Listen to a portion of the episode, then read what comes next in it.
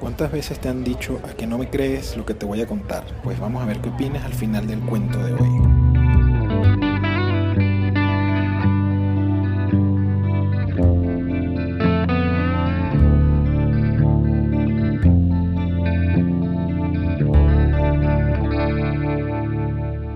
Toda mi vida yo he sido bastante obcecado y empeñado en básicamente hacer mi voluntad. Y eh, obviamente como hijo, eso representa algunas circunstancias o situaciones un poco complicadas para los padres. Tengo que comenzar reconociendo que mi papá y mi mamá en ese sentido tuvieron bastante que aprender conmigo. Parte del proceso normal de crecimiento de uno, en este caso como hombre, hay algunas cosas de las que uno se enamora. En mi caso, siempre he tenido una cercanía y un gusto particular, no solamente por los carros y las motos, sino por la velocidad. En este caso, eran los primeros años en los que yo comencé en la universidad. Tuve la oportunidad de conocer a una, una, amiga que siempre me gustó mucho y ella tenía una hermana que cumplía años y en esa época obviamente éramos muchachos de 17 años, ni siquiera éramos mayores de edad, y se acostumbraba a hacer lo que se llamaba un matiné, que era que se alquilaba una discoteca en horas del día para que uno fuera. Para esa fiesta yo obviamente lo que quería era llegar allá, pero no, como siempre, buscando la complicación, no quería que me llevaran y me dejaran y después que me buscaran, sino que ya yo manejaba y yo quería ir en el carro, que me prestara un carro para ir. Ese día, eso era un sábado, recuerdo que mi papá estaba de viaje y desde muy temprano empecé a decirle a mi mamá que me prestara el carro de ella para poder ir. Y mi mamá empeñada que no, que no, estuvimos todo el día yo buscándole y diciéndole que me prestara el carro y ella que no, y que no, y que no, y que no. Y mi insistencia fue tanta y quizás eso era una de las debilidades que tenía mi mamá, que al final me dijo, mira, si tu papá llega a tiempo del viaje en el que está antes de la hora de la fiesta, bueno, le preguntas a ver si él te presta de su carro. Si no, yo te llevo y te vas sin carro. Yo empecé a rogarle a todos los santos del benditos del purgatorio y se dio que mi papá llegó antes de la fiesta. En ese entonces teníamos un Toyota y un Caprice, Caprice Classic, y en particular me gustaba el Caprice porque obviamente con un motor 8 cilindros tenía una fuerza y con eso yo hacía unas cosas que quedan para otros capítulos. Y cuando llegó mi papá yo le cuento y le digo, mira, está pasando esto, tengo la fiesta, quiero ir, pero mi mamá no me quiere prestar el carro. Y me dijo que si tú me lo prestas, pues puedo yo llevar el carro. Y milagrosamente mi papá, que siempre fue muy dadivoso y, y no, para no decir otra palabra, Dijo, bueno, sí está bien, yo te lo presto, pero bueno, sabes que tienes que ser responsable, no puedes estar corriendo. No, claro que sí, por supuesto, no te preocupes. Y además, siempre, por lo menos en mi caso, parte de la condición también era, pero te tienes que llevar a tu hermano. Pero no me quedó otra que aceptar. Le avisé en esa época por teléfono, no había celulares, no había correo, no había WhatsApp, no había nada de eso. Pero le avisé a los amigos que todos iban a ir para allá porque ya yo me había comprometido en que efectivamente iba a tener el carro, que efectivamente lo tenía y que los iba a pasar buscando. Recorrí la urbanización, los busqué a todos y nos fuimos a, nuestra, a nuestro matiné. Matiné empezaría a las 4 o 5 de la tarde y salimos, salimos alrededor de las 9, 10 de la noche. No había licor, así que no, no era un tema de que había tomado, pero veníamos en el carro, pero full, de compañeros y amigos, todos alrededor de mi misma edad y con mi hermano además. Y obviamente yo venía por la hora, ya había poca gente en la calle y yo venía haciendo que el carro rugiera, pero a lo que daba el motor. Íbamos por, por una de las avenidas principales de Barinas, hay un semáforo, de los semáforos más peligrosos de, que me imagino que todavía están allí, y yo veo que ahí viene un carro por la vía contraria que va a cruzar hacia su izquierda y yo iba a seguir derecho. El semáforo estaba realmente en intermitente y yo lo que hice fue que aceleré.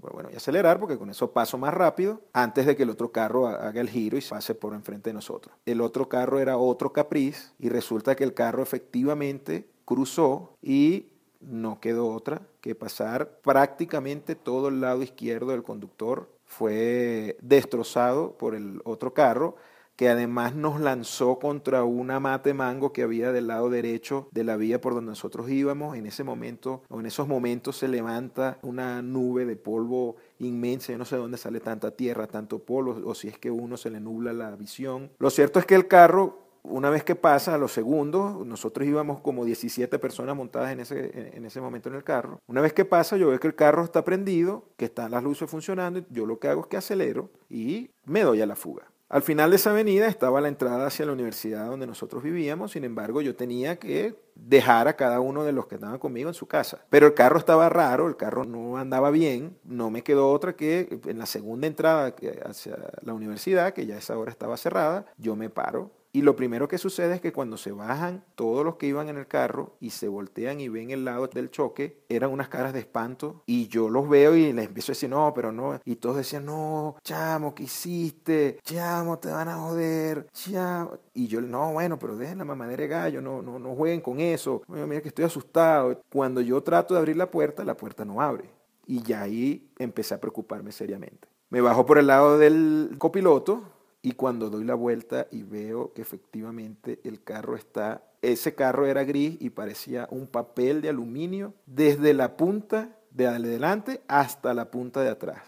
Obviamente las dos puertas habían quedado inutilizadas, bueno, una cuestión terrible. Los rines se habían doblado con el golpe con la, contra la acera cerca de la mate mango. No sé cómo no nos matamos realmente, porque éramos muchos y el carro pesaba mucho, pero fue un golpe muy fuerte. Total que yo les digo, mire, cada quien trate de llegar como pueda. Y yo doy la vuelta y cuando estoy apenas entrando a la universidad, llega el taxista que me consigue y obviamente se para y se bajó. Iba a matarme, además con otra gente, pues su carro también quedó inutilizado. Yo tuve que negociar, él me pedía la cédula, que si yo era menor de edad, yo le dije que no, y ahí tuvimos una discusión. Lo cierto es que yo le dije, mire, mi mamá es abogado, yo vivo aquí, venga mañana y arregle con ella lo que pasa. Ellos se fueron, tomaron los datos, entré, llegué a la casa. Obviamente mi hermano de la impresión no hablaba, lo amenacé, le dije, cuidado y tú vas a decir algo. Aquí la historia que vamos a decir es la que yo voy a contar. Entro a la casa, ya eran las una, dos de la madrugada. Obviamente mi papá y mi mamá estaban durmiendo. Yo entro al cuarto de ellos con el mayor sigilo posible. Me voy por el lado de mi papá porque dije, bueno, lo voy a despertar a él y le voy a contar primero antes que mi mamá se entere. Pero apenas sintió el ligero murmullo, mi mamá se despertó y prendió la luz y en lo que me vio empezó a llorar y a decir, chocaste, me chocaste mi carro, me chocaste el carro. Mi papá se despertó, bueno, no, tranquilízate. Yo le bueno, sí,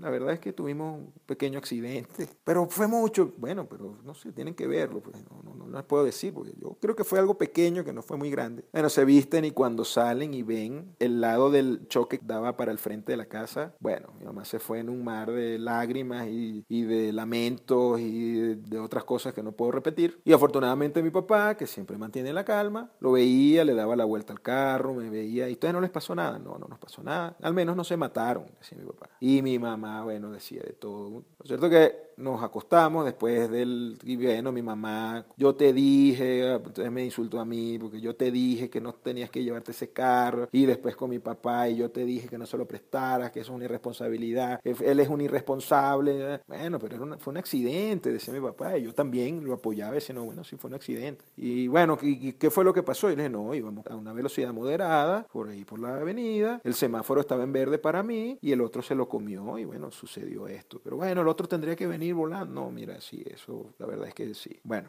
le preguntan a mi hermano y mi hermano, entre balbuceos, pues medio secundó la historia que yo había contado, obviamente, bajo la amenaza mía de que si llegaba a decir algo que no fuera eso, bueno, íbamos a tener serios problemas. Nos acostamos a dormir y al día siguiente, muy temprano, me levanta mi mamá y me dice, mira, párate que vamos a llevar el carro al taller. le digo, no, yo no voy a ir. No, no, ¿por qué? No, pues yo no voy a ir en ese carro chocado. Para hacer la historia, ese pedazo de la historia corta, la verdad es que me tuve que parar y tuve que ir con mi mamá a un taller donde lo viajamos. Había un tema legal que se iba a dar. Mi mamá llamó a uno de sus amigos abogados porque además el del taxi empezó a, llamar y a, y amenazarnos. Y de hecho dijo que si me conseguía me iba a matar. Fueron sus palabras textuales de la acción que iba a tomar en mi contra por lo que yo le había hecho, porque bueno, mi mamá decía que bueno, fue un accidente y que cada quien tenía que correr con su responsabilidad. Eso fue en agosto donde yo estaba de, de, vacaciones de la universidad y mi hoy en día compadre, Mario, su papá tenía acciones en el Club Español y había unas fiestas en esas épocas muy buenas que hacían allá, con minitecas y, y orquestas y de todo. Y me invitan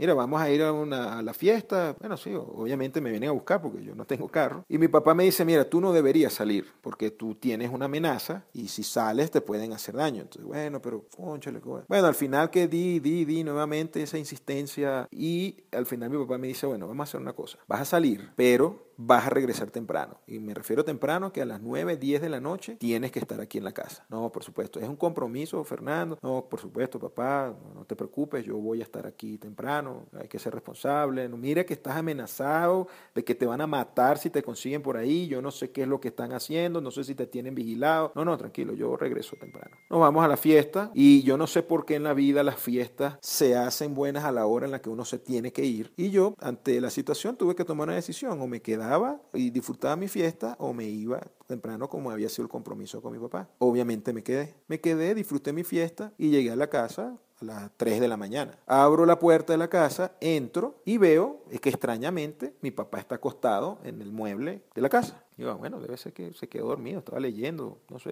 Pero además me extrañó ver que justo al lado del mueble estaba el palo de la escoba, desarmado de la escoba, lo tenía ahí a un lado. Yo lo vi, pero no le presté mucha atención. Lo cierto es que fui, me acosté y a las 8 de la mañana me está despertando mi papá. Mira, ¿a qué hora llegaste tú? Bueno, por mi mente pasaron miles de horas, miles de excusas, miles de respuestas que dar ante esa pregunta, pero al final le dije, no, yo llegué a las 3, 3 y media de la mañana, no sé, no me acuerdo. Y me dice mi papá, bueno, yo te estuve esperando como hasta las dos y media de la mañana y no pude más y me rindió el sueño. Pero te estaba esperando porque te iba a caer a palo, porque el compromiso era que tú tenías que llegar temprano. Te salvas y te salvas doble. Primero, porque me quedé dormido. Y segundo, porque si me decías una mentira, que habías llegado antes de la hora en la que yo me quedé dormido, te iba a caer a palo otra vez. Luego de eso hubo un proceso muy complicado con el tema del carro, el, taxista siguió amenazando y eran unas llamadas y fue una situación bien incómoda con respecto a, ese tema. Por lo menos en lo que yo sé, de un día para el otro, la situación fue saldada, fue, se resolvió, el carro lo arreglaron. Pues de eso yo tuve oportunidad de seguir haciendo algunas otras experiencias con el carro que serán objeto de otros cuentos que contaré eventualmente. La moraleja, en este caso, para mí ha sido clara el resto de la vida, no caer en esa tentación de dar por sentado que uno sí está diciendo la verdad o retar a la suerte con algunas decisiones que se toman. Definitivamente a los padres hay que hacerles caso, ahora lo sé.